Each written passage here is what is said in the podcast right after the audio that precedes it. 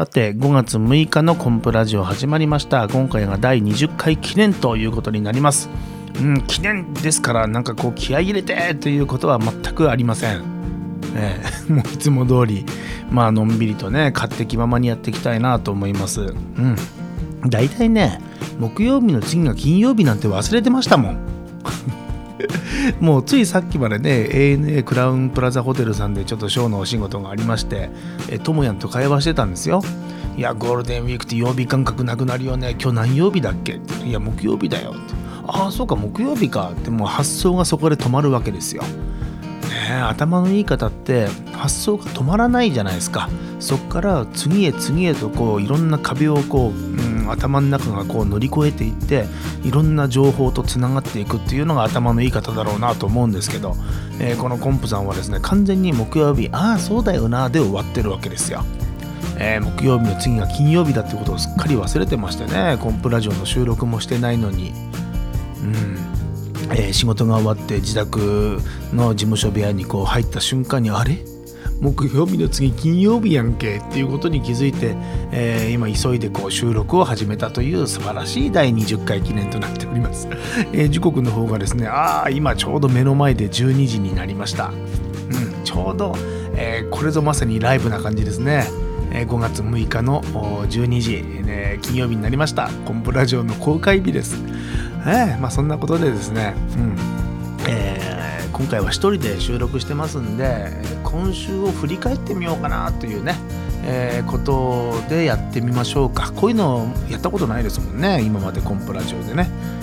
うん、あの今週をというといろんな区切り方がまたね皆さんの中で想像できるかもしれませんけどもコンプラジオ的今週というのは、えー、先週の金曜日から、えー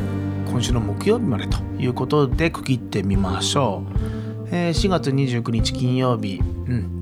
えー、この日はですね、えー、第一新港で開催しておりますランチタイムマジックの日なんですけども、えー、我々コンプオフィスメンバーコンプレッサーともやんとぼぞはですね、えー、アスナの魔法学校課外授業というのをこれ開催いたしましてそこに行きました、えー、したがって第一新港には、えー、富山マジシャンズパーティーマジックサークルマジッパのえ顧問をお願いしております。高橋さんに行っていただきましたまあその話はまた後からできればしますけども、えー、このアスナロ魔法学校課外授業富山県民会館で開催いたしまして、えー、この年に1回やってるんですよ。平日毎日やってる魔法学校の特別版ということで、えー、魔法学校と言いましてもねそううんマジックを教えるとかそんなことではなく、えマジックに実際に触れてえいただいて見ていただいて楽しいなすげえな不思議だなというのを、え小さいうちから感じていただけたらなというのが、まあ、我々の思いで、うん、あの開催しているのは歯医者さんですからね。小児歯科医院さん、えアスナの小児歯科医院佐野小児歯科医院の、うん、2つの医院で開催してまして、えこちらの、まあ、思いとしてはですね、うん、歯医者が苦手な子どもたちに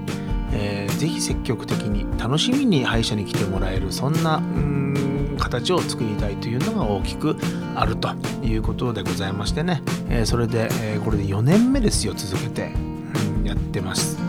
え、この県民会館で開催された、え課外授業はですね芝居仕立てでだいたい1時間半ぐらいのものになるんですけども今年もたくさんの方に来ていただきましてね。嬉しかったですね。せっかくですから、えー、新しいマジックにも挑戦したいということで、うん、あのいくつかねチャレンジしました。終わった後出口でお見送りしてる時にね嬉しかったですね。何なんだろうあの気持ち、えー、まあこっちはこっちでね、うん、まあ終わった後のその芸人の心理状態っていうのは結構微妙でね、えー、うまくいったぞと思うこともあればあかあそこがダメだったよなって当然反省のところっていうのはあるんですけどもね。そんないろんなうん爽快感だとかモヤモヤ感いろんな心が入り入り混じった中で出口でお見送りをしてますと、ね、お父さんお母さんそして子供たちがものすごい笑顔で出てきましてで写真撮ってくださいっていうこのまあ大記念撮影会になったわけなんですけどもね。あの時にその皆さんの笑顔を見てるとなんかいろんなことがもうどうでもよくなってしまって。ああ結局これなんだなっていうね、うん、もう結局こういうことなんだよなって、まあ、こういうことってのはどういうことかっていうのは詳しくはねまた後日日を改めて喋りたいなと思いますけども、まあ、そんな感情になりましたね。でそこで一つ思ったのはもしも今日の舞台、ろんな失敗をしてたらどうなってたんだろう。とそのいろんな失敗をした上で出口で皆さんをお迎えした時ね、うん、なんとなくねうん、分かんないですよ。分かんないですけど想像してみると皆さんの笑顔って変わってなかったんじゃないかなという気がするんですよ。失敗してようと成功してようと。じゃあ芸って何なんだろうってねこんなことをちょっと考えたりしますよね、えー、きっとね、成功したとか失敗したとかじゃないもっとそのそこで、え、過ごす時間の意味みたいなこと。いやそれはもちろん最低レベルはあると思いますよ。ある程度のラインを超えていかなきゃいけないっていうのはありますけども。なんかそんな気がちょっとしてね。えー、まあそれが4月の29日でございました。で4月の30日にはですねそうそうこの魔法学校の記事がね新聞の朝刊に載りましてありがたいですね。こうやって朝刊に載るというのはうん昔サラリーマンやっていた時ねやっぱりパブリシティを取りましょうということをしきりに言われました。広告出すとお金がかかるけどもこういう世の中の皆さんに発信する情報として記事になった場合もうこれはこれでやっぱり皆さんに見ていただく一つのきっかけになるわけですごく嬉しいことですよね。うん、でただ思ったのはあそこに書かれた内容というのは、まあ、それだけ見てもこの、まあ、アスナロ魔法学校課外授業県民会館のスケールです。そのスケール感というのは残念ながら伝わらないんですよ。まあ伝わるわけないですわね。限られた紙面の中で取り上げていただけるだけでありがたいんですけども。その中で全てをもちろん語ることができない。まああれを見た時にねだけど世の中の人って世の中、まあ、自分も含めてですよ。そういうまあ氷山の一角というか目に見える情報が全ての情報だというような認識を漠然と持ちながら生きてんだよなと、まあ、そんなことを思いましてね。あだからそのパッと目に入ってくる情報を鵜呑みにすることなくまあそれは一つのきっかけとしてそこから気になったものの本当の真実の部分というのが裏側にはあるんだってことを意識するべきだよなってことを思ったんですよね。うん、なんかその一つの現象を見て全てを分かったような気持ちにならないというかね、えー、あの記事の中では書かれていないいろんな思いっていうのがね出演者にもあるし見に来ていただいたお客さんにもあるし主催者にもあるしそんなことが、実は世の中いっぱいいろんなところに隠れてるんだろうなということをこの4月の30日の記事を見ながら思ったりしましたよね。そして5月の1日コンプレッサー通信の、5月号が発売じゃねえや公開されました。されましたね公開しました。うん、コンプレッサー通信もこれで第7号になりましたね。毎月作ってきまして、えー、あのマンスリーライブというのをね始めてマンスリーライブ毎月1回ライブをやろうと。自主ライブをね。でライブをやるにはチラシが必要だと。でチラシを作ってましたけどもせっかく作るんだったらもっとなんか内容のあるものにしようということで始まったのがコンプレッサー通信なんです。で今はねマンスリーライブスケジュールが合わなかったり、まあ、いろんなうんまあ、考えの中でちょっとまあお休みしてますけどもコンプレッサー通信だけは絶対に続けていこうと今思ってます。この中でですね今回うんまあいくつかね今までとまた違う取り組みというのを今回してまして一つはエッセイを長めに書いてみようということがありました。それから、えー、先月あったいろんなあ内容についての記事を書いてみようっていうね三楽会ワンコイン寄せであったりえー、まあ、そういった、まあ、いろんな情報を書いてみようということがあったりしました。まあ他にもねいろいろ言いたいこといっぱいあるんですがそれ読んでいただければいいわけで。ただ一つ言えるのはエッセイを書く中で文章を書くってね思った以上に脳みそにいろいろインプットされるなっていうことを感じましたね。今回書いた、まあ左手が動かなくなった話っていうのはこれは現実であって、まあ、それはそれでいいんですけどショーマンシップということについてちょっと書いてみたんですね。えー、まあ自分自身どこまで分かってんのか分かりませんけども。実際にショーマンシップについて少し書いただけで頭の中にずっとショーマンシップショーマンシップっていう言葉が残ってるんですよショーマンシップ一言で言うと、うん、芸人が、え、お客様をに楽しんでもらおうとする、まあ、心意気みたいなことになるんですけども本当に自分にショーマンシップというのはあるのかなっていうことを常に意識する結果になりましたね。文字を書くとこんな効果が生まれるのかということをまあちょっと思ったりねいたしましたけどもね。さあそして5月2日は FM 富山シャンシャンチューズデーの タイトル圧縮しすぎやわ、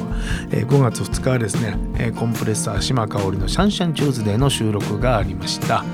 えー、その後ね、えディレクターのトラヘイタさんもとの3人で飲みに行きましたね島香織さんと。まあ一言で言うと普通のスタジオだけでは出なかった話題というのがいろいろ出てきましてあの仕事以外のところで会うと仕事以外の話が出てくるという面白さ。で仕事以外のところを見えが見えてくるとなんかねまたその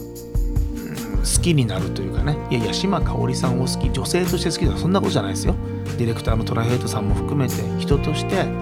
みんなやっぱいろんなことがあるんだなっていうそのいろんな角度からその人が見えるとなんか親近感が湧くというかなんかなんかやっぱ好きになるね、えー、人間好きになるのね。好きになるって大事ね、えー、そうなるとねやっぱりチームワークもまたぐっと良くなって、絆がなんか深まるっていうとちょっとかっこよすぎますけどね。そういう感覚をちょっと感じましてこの番組もっとこの3人でいやもちろんいろんな方々の協力もありますけどいいものにしていきたいなということを思いました、えー、5月3日は、えー、富山マリシャンズパーティーマジッパの顧問酒井さんに、えー、コンプさんの通った保育園を経営されているお寺さん善光寺さんですね。ちらの行事に出演していただきました、えー、最初に言った4月29日の、第一新港のライトタイムマジックに出てもらった高橋さんもマジッパなんですけどもね。こういうなんかネットワークができてくるっていうのは嬉し嬉しいですよね。うん。我々プロが舞台に立つのとはまた違ってですね。そのまた別の層が、まあ、プロとは違う層の皆さんも、ろんなところでマジックがする機会っていうのはもっと増えたらいいと思うんですよ。それが結果富山のマジック文化が広がっていくってことにつながるんじゃないかなと思ったりね。